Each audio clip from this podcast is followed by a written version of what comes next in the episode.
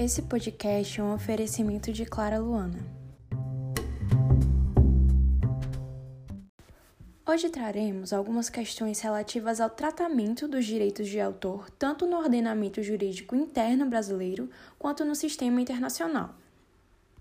A primeira questão trata-se do papel do Estado na tutela dos direitos autorais nas atuais democracias constitucionais.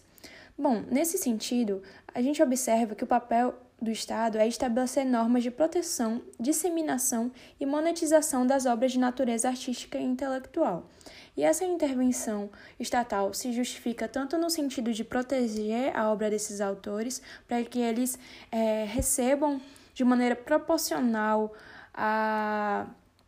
disseminação das obras e disponibilização no mercado, e também pelo interesse econômico financeiro, uma vez que é, o mercado ligado ao setor artístico intelectual chega a corresponder a 5% do PIB do Estado. No que concerne à legislação pátria aplicável ao direito dos autores, notadamente dos atores, atrizes e intérpretes, nós temos que a norma aplicável é a Lei 9610. Nesse sentido, é importante observar que a jurisprudência atual entende que será aplicável no caso dos autores, atrizes e intérpretes aqueles entendidos como direitos conexos, não sendo oportunidade aqui para se adentrar quanto às polêmicas em relação da nomenclatura utilizada. Já em relação aos tratados internacionais, aplicáveis a atores, atrizes e demais intérpretes, nós temos que o Brasil é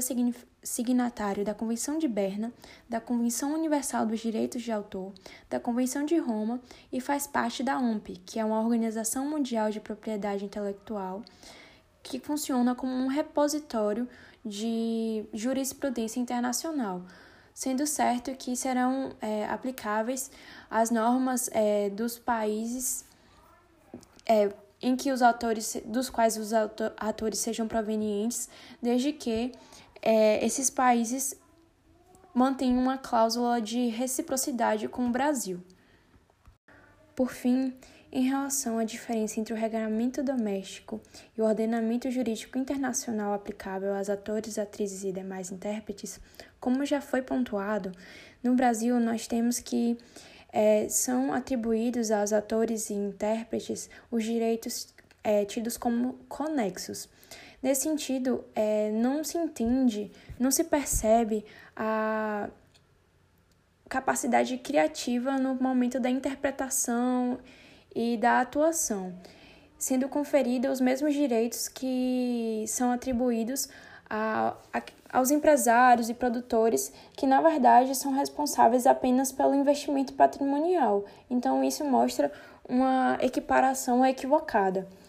E no âmbito internacional, é, há um sistema, o sistema do copyright, que seria o direito de reprodução, mas também busca-se a edificação do entendimento de que os atores e intérpretes eles possuem um papel criativo e desse modo eles não podem ser comparados a, aos, ao setor industrial que estaria apenas é, financiando os projetos e não teria um envolvimento criativo e produtivo nesse sentido.